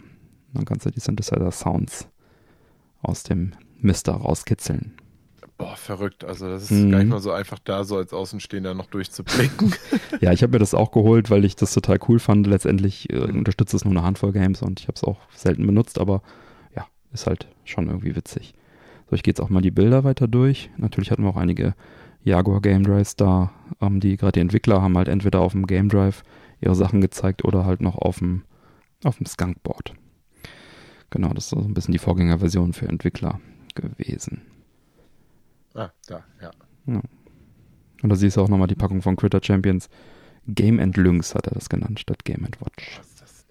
Ein riesen, riesen Kasten, ich bin nur wieder erstaunt, ey. Ja, 1989er Technik. Game and Lynx, ja. ja wirklich. Und witzig, das nächste ey. Bild, da siehst du das Red. Äh, tatsächlich habe ich eben übersehen bei den Bildern. Äh, auf dem Laptop hat er das quasi mhm. ähm, nochmal äh, wahrscheinlich emuliert die Grafik, also du bist dieses Rotkäppchen da in der, in der Bubble und musst halt von links nach rechts. Und da sind halt Feinde und Fallen. Und du musst halt den nächsten Screen erreichen. Das sind auch hunderte von Screens. Und die roten Flecke ist da, wo, wo man vorher gestorben wurde. Äh, wo man vorher gestorben ist einmal. Schöner Artstyle. Ja, finde ich auch. Dann der Entwickler von dem Lynx-Game äh, Odi Nexus war auch da. Heißt auch Alex. der hat auch ein paar andere Sachen noch gezeigt. Hat auch eine tolle Sammlung dabei gehabt. Unter anderem hat er eine Work-in-Progress-Version gezeigt von einem richtig, richtig coolen Spiel für einen Jaguar, was auch optisch mir sehr, sehr gut gefallen hat. Jumping at Shadows heißt das Spiel. Und es sieht wirklich richtig krass aus. Sieht aus wie ein aktuelles Indie-Game. Mhm. Ist halt, äh, auch, es, es, hat so Jump-and-Run-Elemente, bisschen Puzzle-Elemente, also Geschick, Puzzle, aber mehr Geschick und ein bisschen Action auch. Du kannst auch schießen. Und äh, richtig cool Parallax-Scrolling und ähm, auch Passagen, wo du, wo der Screen dunkel ist, wo du halt nur mit so einer kleinen Funzel unterwegs bist. Ähm, also es ist ein richtig tolles Game, richtig, äh, richtig poliert, ja. Jumping at Shadows von Reboot Games wird es dann entsprechend äh, dann über Atari Age auch gepublished. Nächstes Jahr soll es rauskommen. Also mal ein richtig cooles 2D-Spiel, äh, was, was in Jaguar wirklich auch ähm, mal ein bisschen nutzt und nicht einfach nur oh ja. irgendwie ein Puzzle-Game ja. ist. Also auch mit Parallax und also richtig toll. Und das fand ich auch sehr cool, dass er da war, weil halt diese äh, Games äh, dann so Work in Progress zu sehen, das ist halt auch, sieht man auch nicht alle Tage. Und er hatte auch noch ein paar andere ja, Homebrew-Sachen oder Work in Progress-Sachen im Gepäck, die man sonst vielleicht auch nicht unbedingt sieht, auch von Reboot, ein paar Sachen. So, back to the photos. Ja, einen Falcon hatten wir auch natürlich da. Auch lustig. Ein Kind, ein, ein Sohn von jemandem war mit, der hat die ganze Zeit Fortnite gezockt. Hat der Vater, ähm, die sind danach direkt nach Spanien weitergefahren mit dem Auto in Familienurlaub. Er ist also morgens da hingekommen, hat Frau irgendwie, keine Ahnung, hat irgendwas in der Umgebung unternommen. Der Junge hat einen, äh, einen Telekom Day Pass für unendlich Datenvolumen bekommen und hat dann Fortnite gezockt und der Vater hat Atari gezockt. Also erfolgreicher Tag. Ja, alle, alle, alle Generationen so vom Anfang bis zur aktuellen vereint. Ja. In einem Raum. Ja, das war schon, war schon witzig. Worauf hat er denn Fortnite gezockt? Er hat einen PC dabei gehabt, ne? Ah, okay. Ja. Dann hat man natürlich auch einen Atari VCS, also den Mini-PC hatten wir dann auch vor Ort, weil da wurde dann auch noch ein Game äh, drauf gezeigt. Also es ist letztendlich ein Linux-Game, aber was natürlich auch auf dem VCS läuft, vom Thorsten, nämlich das Problemlöser heißt es. Auch so ein 2D-Action-Puzzlespiel, würde ich sagen. Ich fand die Regeln ein bisschen komplex, aber ja, ähm, hat auf jeden Fall einen ganz guten Eindruck auch gemacht. Hat dann auch da gezeigt, konnte man dann anspielen. Ansonsten natürlich nochmal die Unterstützer auch nochmal hervorheben. Das waren zum einen habe ich ja eben schon gesagt, Nintendo, Ubisoft, PlayOn, die uns auch Preise für die Verlosung zu, und für die äh, Turniere geschickt haben. Vielen, vielen Dank dafür. Und dann natürlich Retro HQ, Dragonbox Shop, Atari Age. Vielen Dank für die Unterstützung. Fürs nächste Jahr schreiben wir uns mal auf die Fahne. Ich schalte aber auch immer nicht, ne? Dann steuere ich auch mal was dabei. auf ja. die Idee sind wir irgendwie, bin ich auch noch nicht gekommen. Stimmt, hättest du noch mal aber, aber, auch nicht mehr richtig drüber gesprochen oder so mal, ja. ne? Also, ja, ne? Sichere ich dir auf jeden Fall zu, ne? In welcher Form können wir uns ja dann überlegen, ob das jetzt Sinn macht, irgendwie ja, ich sag mal, in erster Linie natürlich Schutzhüllen wäre natürlich schon schön, ne? Ja. Maß angepasst. Ich denke mal, bei dir ist die Zielgruppe schließlich da. Ich mache das eigentlich immer ungerne in Form mhm. von Gutschein. Mhm. Aber ich glaube, bei so einem Event weiß ich wenigstens, dass dann eventuell die richtigen Leute auch trifft, ja. die sich auch dafür interessieren und sich auch darüber freuen. Ich hatte tatsächlich noch ein paar Aufkleber und Flyer auch von dir, die habe ich natürlich auf den Flyertisch dann auch gelegt. Sehr schön, vielen Dank dafür. ja, ja in, an dieser Stelle, ich ärgere mich, wie gesagt, ja auch ein bisschen. Ich hätte mich auch gerne da umgeschaut, Sachen ausprobiert, ne? Und die Idee war ja, dass ich ja meine Schleifmaschine mitbringe. Ja, genau. Hm. Damit man halt auch CDs schleifen kann. Ne? Genau. Und, ja.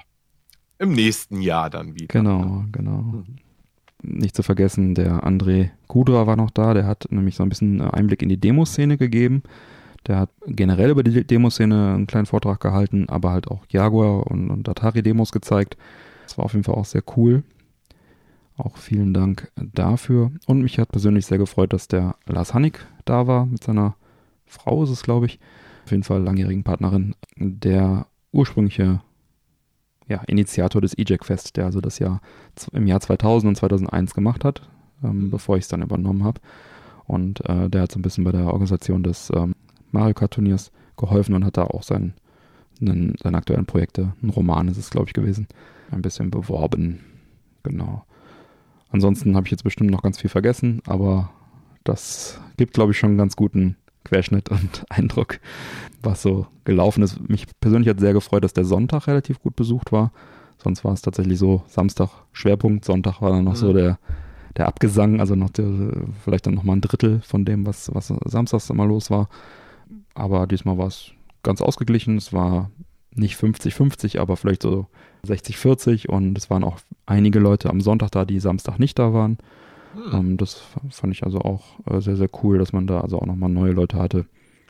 Und alles in allem bin ich da sehr zufrieden und hat auch äh, von der Anzahl der Gäste gepasst und hat alles gut geklappt. Keine besonderen Vorkommnisse, keine, keine Verluste großartig zu beklagen. Ich glaube, ein Fernseher hat es dahin gerafft, aber mein Gott. ja. Es muss auch schon mal Opfer geben. Ja, ja. ja, eigentlich wollte ich jetzt noch so von dir hören, ob du so ein richtig besonderes Highlight für dich rauspicken kannst irgendwo, wo du so sagst, boah, das, das kannst du jetzt auch so für dich so persönlich für dich jetzt mitnehmen. Es waren so viele tolle Sachen, so viele Highlights. Es, es, es ist halt immer, jedes Jahr fühlt sich so an, wie du hast eine große Geburtstagsfeier, die du organisierst und kommst kaum dazu, mit allen Gästen zu sprechen, wirst nicht ja. allen gerecht, kannst gar nicht das alles so wahrnehmen, weil du halt ständig gefragt bist. Äh, ne? Also jetzt als Organisator, hast noch eine Steckdose, hast noch ein Kabel, hast noch einen Fernseher, wann ist das, wann ist das, können wir jetzt bitte die Turniere machen, ich muss gleich nach Hause, können wir jetzt das Foto machen, bla bla bla, ja. Aber es waren so viele, also erstmal überhaupt, dass es so wieder so toll angenommen wurde, das tolle Feedback von allen, dass alle so begeistert waren oder dass ich sehr viel positiven äh, Zuspruch bekommen habe, wie, wie, wie cool das doch immer wieder ist und dass so viele Leute auch aus aller Welt kommen, ne? auch, auch, auch immer neue Leute. Ne? Also hier Jastuna Games, die wollten immer schon kommen, sagt er, der ist jetzt 20 Jahre das erste Mal da gewesen, aber hat es immer schon irgendwie auf dem Schirm gehabt und hat dann echt den, die Reise auf sich genommen und ja, also immer eine Mischung aus hochkarätigen Gästen, die immer was Tolles auch zu zeigen haben, die dann aber auch gerne wiederkommen und man findet da tatsächlich Sachen, die es sonst einfach nicht gibt. Der Kuchen war natürlich auch klasse und ähm, alles eigentlich. Also, dass man dann abends wieder diese tollen Gespräche auch, äh, hat. Also gegen samstags ab 22 bis 24 Uhr, wenn man dann auch mal wirklich Zeit hat, intensivere Gespräche dann auch zu führen und so. Das ist einfach alles toll. Der, der Zuspruch der Leute und dass es überhaupt stattfinden konnte, die tollen Gespräche, das sind schon so, äh, eigentlich wie auf der Gamescom, ne? Die, die Gespräche, die sind dann doch immer das Highlight, ne? Natürlich die tollen Sachen, die man da sehen konnte ich kann gar nichts einzeln rauspicken, aber es waren, war einfach ein tolles Event wieder. Hat mich, hat mir viel Spaß gemacht und hat mich bestätigt darin, dass ich das äh, weitermachen sollte und äh, das äh, hat mich daran erinnert, warum ich das seit 20 Jahren mache. ja, siehst du, und es ist ja auch ein bisschen Zeit ja auch vergangen ne, durch die Covid-Pandemie ja. ne, und ja, zeigt doch einfach, dass die Leute immer noch Bock auf sowas haben. Ne? Die ja. sind motiviert und ja, ist ja schon eine besondere Szene, die du da ja, wirklich. betreust. Ja, oder bedienst. Ja, ne? ja.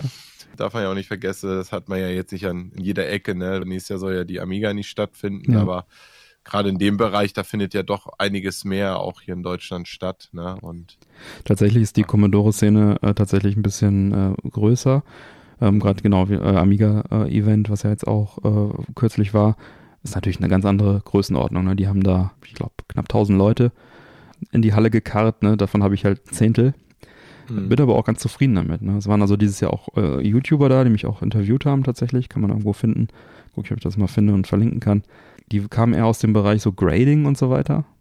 Und waren halt eher so junge Leute die dann so ein bisschen unter Kulturschock standen, sage ich mal. Und der hat mich die ganze Zeit gefragt, ob ich denn Pläne hätte, das größer zu machen oder wie man es expandieren könnte oder ob ich nicht irgendwie mich an eine größere Veranstaltung dranhängen würde. Und er hat gesagt, das ist nicht der Plan. Also ich bin zufrieden. Ne? Es ist, es mhm. ist familiär, es ist gemütlich, es macht Spaß.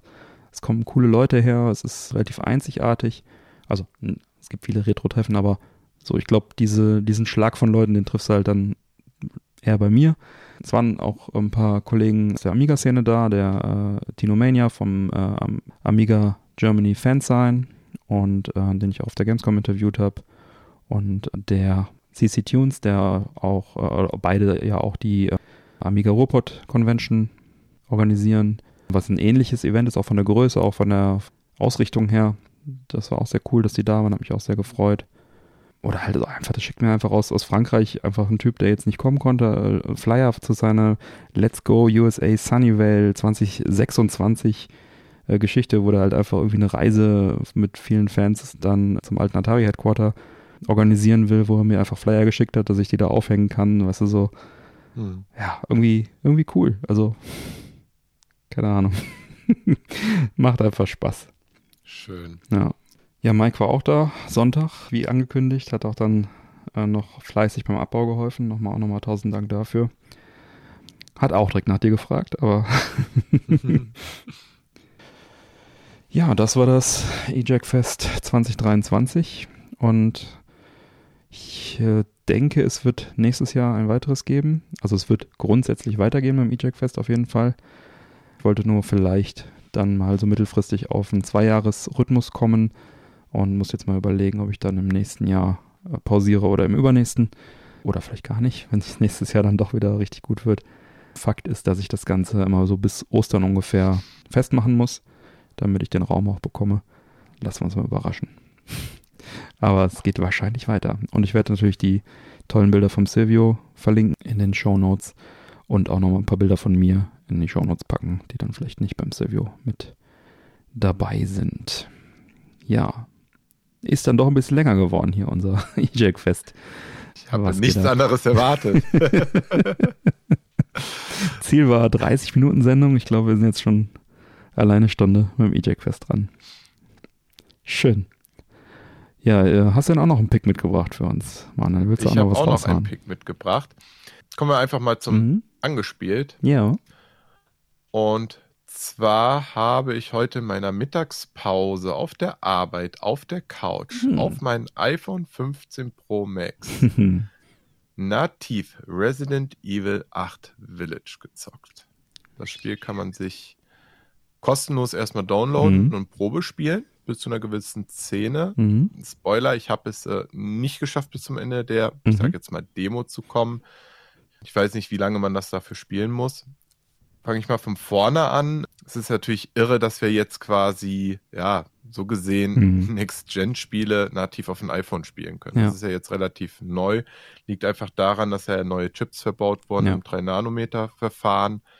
Was das alles bedeutet, verstehe ich selber nicht so wirklich. Also ich bin da technisch nicht so versiert hinter, um da irgendwie das an Ansatz verstehen zu können. Mhm. Das Einzige, was ich weiß, ist, dass es jetzt das erste Smartphone ist auf der Welt, was halt diese Art der Chips halt verbaut hat. Ja. Zur Technik vielleicht kurz. Das ist ja, läuft ja wirklich nur auf dem iPhone 15 und auf dem iPad mit äh, M1-Chip. Das heißt, du Ab musst M1, da, genau, genau, du musst also da wirklich die neueste Generation der Geräte dann haben. Also auf meinem 13er läuft es äh, nicht mehr oder noch nicht vielmehr. Und deswegen ist es schon recht beeindruckend und ja, anknüpfend an das, was wir auf der Gamescom erlebt haben, dass das Assassin's Creed, was dann demnächst dann kommt für Mobile, dass es halt auch schon so fantastisch aussah. Und dann jetzt halt einfach, ich denke mal, das wird, kannst du was zu sagen, optisch nochmal ein Schritt nach oben sein. Also, also das, das, das Assassin's Creed kann schon wieder dagegen einstampfen. Also mhm. ohne Witz, also erstmal, man lädt sich das Spiel ganz normal runter mhm. und man muss man irgendwie nochmal einen Download starten von ungefähr knapp 8 Gigabyte, werden mhm. dann halt äh, runtergeladen.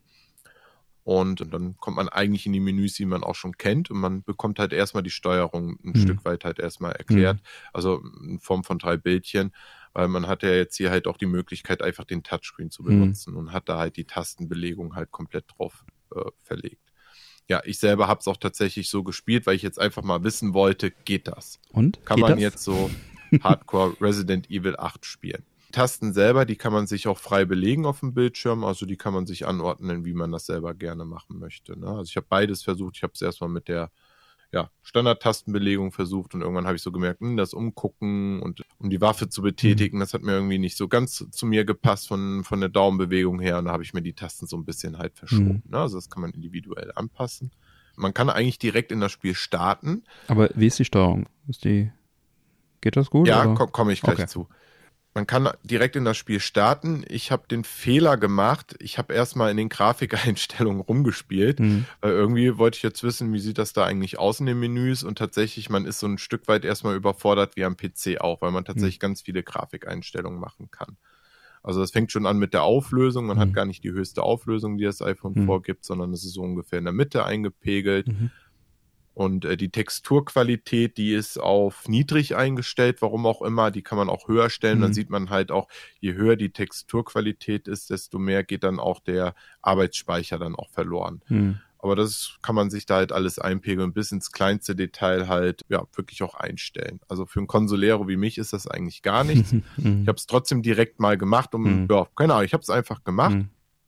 Und dann startet man in das Spiel rein, kriegt ganz normal die Intro-Sequenz gezeigt und die sieht halt fantastisch aus, weil wir dürfen ja nicht vergessen, wir haben ja einen echten OLED-Bildschirm hier, der ja auch schön HDR darstellen mhm. kann. Ne? Man hat halt wirklich die geballte Grafikqualität vor Augen. Ja, mhm. wenn dann die erste Szene ist, wie dann äh, die Mia mit dem, mit dem Baby Rose vor dir auf der Couch sitzt äh, und sich mit dir unterhält. Und ich dachte mir, ich habe gefühlt wirklich diese PS5-Grafik vor mhm. Augen gehabt. Ne? Also ich habe selber auf der PS5 ja auch durchgespielt. Den Anfang kenne ich auch aus der VR-Perspektive mhm. auf der PlayStation 5. Deswegen sind die Eindrücke eigentlich noch relativ gut bei mir in dem Kopf verankert und ja, gefühlt sah es exakt genauso aus. Mhm. Ja, klar, wenn man sich nachher mal Vergleichsvideos anguckt, natürlich wird man irgendwo Abstriche mhm. machen, zum Beispiel bei der äh, bei Spiegelung im Spiegel, die sind ja. einfach nur grau, ja. also man selber spiegelt sich nicht drin. Aber ansonsten, der, dieser Detailgrad, der ist der ist exakt genauso da. Ne? Also alles liegt in der Wohnung rum, die ganzen Utensilien in der Küche. Wenn man sich die Hände anguckt, man sieht die ganzen Hautfalten. Mhm. Die Kantenklettung ist da. Also mhm. da ist nichts irgendwie was unscharf mhm. oder so. Also es ist, es ist einfach irre. Ja, und dann kommen wir zu deiner Frage, mhm. wie ist die Steuerung? ja, solange man sich jetzt einfach frei bewegt, wunderbar. Mhm. Funktioniert also wirklich sehr, sehr gut. Man äh, muss gar nicht zum Umgucken unbedingt jetzt einen rechten Analogstick mhm. betätigen, sondern man kann auch einfach mittendrin auf dem Bildschirm tippen und dann mhm. auch sich einfach dann umgucken dabei und halt mit dem mit dem linken Stick dann halt sich einfach dadurch bewegen. Ne? Also das finde ich klappt schon sehr, sehr gut.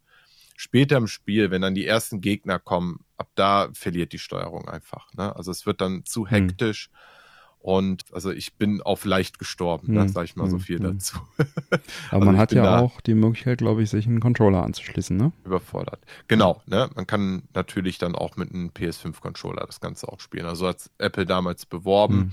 Ich weiß jetzt nicht, geht, wird auch mit Sicherheit auch mit einem Xbox-Controller zum Beispiel gehen oder mit Controller von Drittanbietern.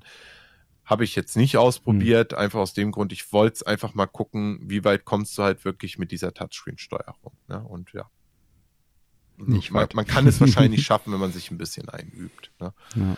Den Fehler, den ich am Anfang begonnen habe, ich habe ja alles auf sehr hoch gestellt von den mhm. Grafikeinstellungen, war aber dann halt auch, dass das Spiel doch ein bisschen es lief zwar flüssig, aber doch irgendwie alles relativ langsam ab. Und ja. zwar war dann die Bildwiederholungsrate auf variabel auch eingestellt. Und das hat man hier und da auch gemerkt. Mhm. Ne? Also da empfehle ich dann doch nicht zu viel dran rumzuspielen. Man kann sich alles ein bisschen höher einstellen, aber natürlich, wenn man das dann auf 120 äh, Frames sich das Ganze einstellt, dann läuft das ganze Ding auch so butterweich und dann macht das Ganze auch wirklich richtig Spaß mhm. mit dem iPhone. Das glaube ich. Ja, ist beeindruckend, ja, was, was da, was da geht heutzutage, ne? Ja, also total. Was ich für ein Problem noch hatte, war, dass der Ton komplett asynchron war, mhm. also in den äh, Videosequenzen. Ich vermute mal, es lag an den AirPods, mhm. dass das irgendwie von der Übertragung her nicht flüssig läuft, weil da war nicht synchron. Mhm. Ich habe quasi ähm, diese Videosequenz gestoppt und dann kurz daraufhin wieder weitergemacht. Und da hat man gemerkt, da hat sich das Ganze dann wieder sich angenähert, dass mhm. der Ton dann wieder, äh, äh, ja, wieder lippensynchron fast war, aber dann ging er doch wieder verloren. Mhm.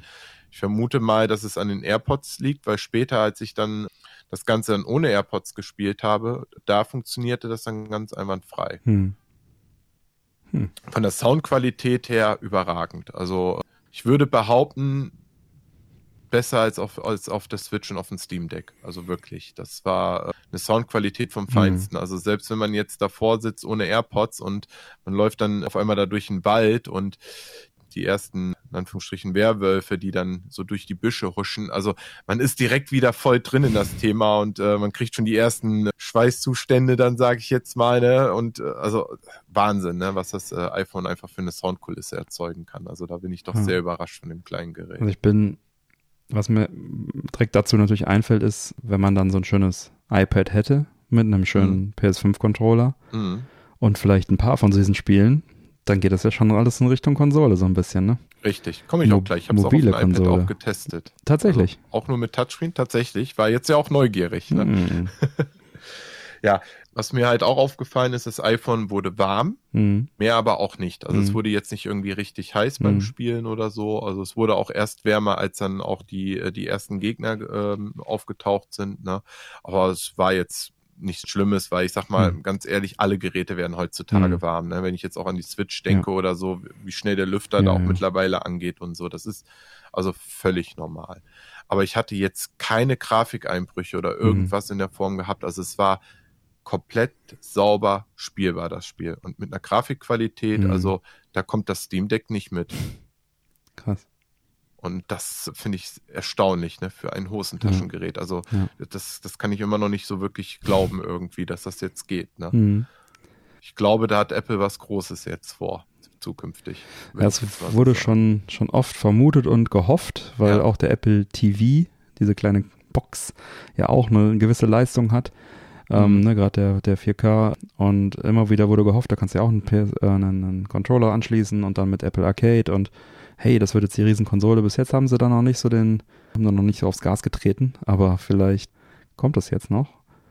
Wäre ja schon ganz cool, weil ja, einfach so ein iPad dahinstellen mit Dings, also ist ja auch eine schöne mobile Konsole dann. Also definitiv.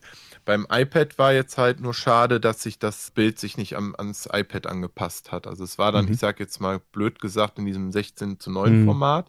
Man konnte sich zwar dann auch die Ränder anpassen, auf mhm. dem iPhone genauso, ne, dass man dann halt, ja, ich sag mal, das Bild noch ein bisschen strecken konnte, mhm, mhm. aber man hatte halt oben und unten halt einen dicken schwarzen Rand gehabt. Das finde ich halt sehr, sehr mhm. schade. Also da ist auf jeden Fall noch ein bisschen Luft nach oben, dass man irgendwann sagt, man schmückt halt das ganze Bild vom iPad halt wirklich auch aus. Mhm. Und was da auch sehr merkwürdig war, dass man halt oben immer noch die Uhrzeit und alles so gesehen hat, also diese mhm. Statusleiste mhm. vom iPad die war, also die verschwand einfach nicht. Keine Ahnung, ob das irgendwann noch gepatcht wird oder so. Das fand ich jetzt so ein bisschen schade, weil mhm. das halt so ein bisschen einen aus der Immersion wieder rausgeworfen hat. Ne? Aber auch auf dem iPad exakt die gleiche Erfahrung. Ne? Ist genau der gleiche Ablauf ne? von der Installation her. Geht alles sehr, sehr zügig. Da fiel natürlich auf, äh, dadurch, dass die Grafikeinstellungen erstmal eher niedriger angesetzt mhm. wo, äh, wurden, da hat man natürlich dann auch eine gewisse Unschärfe im mhm. Bild gesehen. Aber ich habe dann direkt die Auflösung hochgeknallt, was mhm. sie vorgegeben hat und es, es war einfach ein beachtliches Bild gewesen. Ne? Und da habe ich auch tatsächlich weitergespielt. Da habe ich so lange gespielt, bis ich bis zur ersten Schreibmaschine mhm. gekommen bin. Also das ist schon, du brauchst ungefähr so eine gute Viertelstunde, 20 Minuten, es sei denn, du lässt dir richtig, richtig mhm. viel Zeit. Ich bin natürlich ein bisschen durchgehetzt ja auch, ne? keine Einbrüche, nichts gehabt. Also hm. ich konnte es auch auf dem Touchscreen spielen. Fühlte sich natürlich auch erstmal merkwürdig an, ne? aber es, es funktioniert. Also hm. das ist erstmal der Fakt, es funktioniert einfach. Ne? Und ja, man kann es kostenlos ausprobieren. Also jeder, der jetzt ein, ein iPad mit M, äh, ab M1-Chip hat, das gleiche gilt auch fürs MacBook Air, also gibt es das Spiel auch. Mhm. Allerdings da kann man sich leider nicht kostenlos runterladen zum Testen. Und da muss man 15,99 Euro bezahlen. Ne? Ja, also ausprobieren und überraschen lassen. Also ich bin mhm. immer noch perplex. Ne? Ich bin gespannt, was die Zukunft zeigt. Ne? Ja, wäre, wäre ja cool, wenn die mal so ein bisschen da in die Richtung gehen würden. Du brauchst natürlich die Spiele und die, ne, die Hersteller, die dann das Ganze dann noch portieren. Ja. Aber ich meine, iPads gibt es ja ein paar auf der Welt. Das könnte ja interessant sein für die. Ja, und iPhones noch mehr. Ja, das iPhones darf man halt nicht vergessen. Mehr. Also genau. in dem Sinne, wer iPhone-Besitzer ist, der holt sich halt für 60, 70 Euro sich einen, einen sehr guten Controller mhm. plus noch einen Adapter, dass du das Handy oben dran klemmen kannst, ne? Und dann kannst du die Spiele nativ spielen. Also, mhm. ähm, Aber wenn, also 15 Euro ist ja dann auch kein Preis, ne? Wenn das ein Vollpreistitel für die PS5 eigentlich ist, ne? Da mhm. bist du ja dann eher ähm, so bei 70, ja, 80 Euro ist allerdings erstmal nur ein Vorabpreis. Ja, okay. Geht, glaube ich, bis zum 20. November. Und da kann man das Spiel halt dann für 14,99 oder für 15,99 hm. dann kaufen. Und ab dann wird es dann 40 Euro okay. kosten. Auch Resident das ist Evil noch weniger 4 zum Beispiel. ja. Resident Evil 4 zum Beispiel, sobald das erscheint, das wird halt Vollpreistitel sein. Also da wollen die die vollen 69,99 hm, hm, für hm, haben. Hm. Und ja, halte ich für ein bisschen schwierig. Ne? Also ich kann es ja. natürlich verstehen, aber ne, das ist ja nun mal halt kein Starttitel mehr. Ne? Also Wird sich einpendeln, das Ganze. Monate. Die werden merken, Aber wenn sie es nicht verkauft, werden sie es reduzieren. Und du, du startest ja immer hoch, gerade bei den Mobile und bei den ja. Digitalsachen, damit du dann auch deine Sales machen kannst. Und dann ist auf einmal so ein 40% Sale, der nur fünf Tage gilt, auf einmal viel interessanter, als wenn du direkt mit 25 startest. Ne? Da muss ja immer noch Luft nach unten lassen. Ja, genau. Also ich bin immer noch perplex, ne? dass das einfach so, also Einfach cool. so wird es ja nicht sein, da steckt viel Arbeit mit Sicherheit dahinter ja. bei dem Port. Ne? Ja. Aber also, dass man auf dem Smartphone jetzt nativ solche Spiele spielen kann, ja. ist erstaunlich. Also mir fehlen echt die Worte. Ich habe auch nichts Vergleichbares. Also ich, ich wüsste nicht, welches Gerät in dieser Größe gibt es, glaube ich, nicht so viel Power hat. Ich fand immer schon die Unreal Engine Demos cool auf den iPhones. Die gibt es ja schon seit vielen, vielen Jahren immer dann äh, ich weiß gar nicht, wann die letzte rauskam, aber das sind dann halt auch immer einfach Grafikdemos auf 3D-Level, mhm. wo du durchläufst oder irgendwas, äh, die dann einfach zeigen, was gerade so mit der neuesten Engine entsprechend auf dem Mobiltelefon auch möglich ist. Das war immer schon, immer schon beeindruckend, aber sowas ist natürlich einfach ein krasser Showcase, ne? Ja. Nicht schlecht. Ja, wir uns mal überraschen, ne, was die Zukunft noch bringen wird. So ist es. Ja, cool. Das war doch wieder Kurz und knackig, Manuel, heute. Total, wie immer. Ich habe nichts anderes erwartet. Wie, wie immer. vielen, vielen Dank, dass du wieder dabei warst. Hat, hat viel Spaß gemacht. Nächstes Mal geht's weiter, würde ich sagen. Aber für heute machen wir erstmal zu und schreite mal zur Abmoderation. Alle Unterstützer bleiben nach dem Abspann noch dran, bekommen dann noch eine exklusive Post schon mit weiteren Themen, kurzen Themen wahrscheinlich nach so einer langen Sendung. Neue Folgen meiner Quatsch gibt's jeden ersten und dritten Montag im Monat.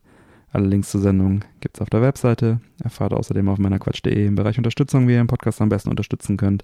Ich lade euch ein, dort zu schauen, was für euch dabei ist. Zum Beispiel könntet ihr auf die Werbeanzeigen auf der Webseite klicken und die Angebote dahinter entdecken.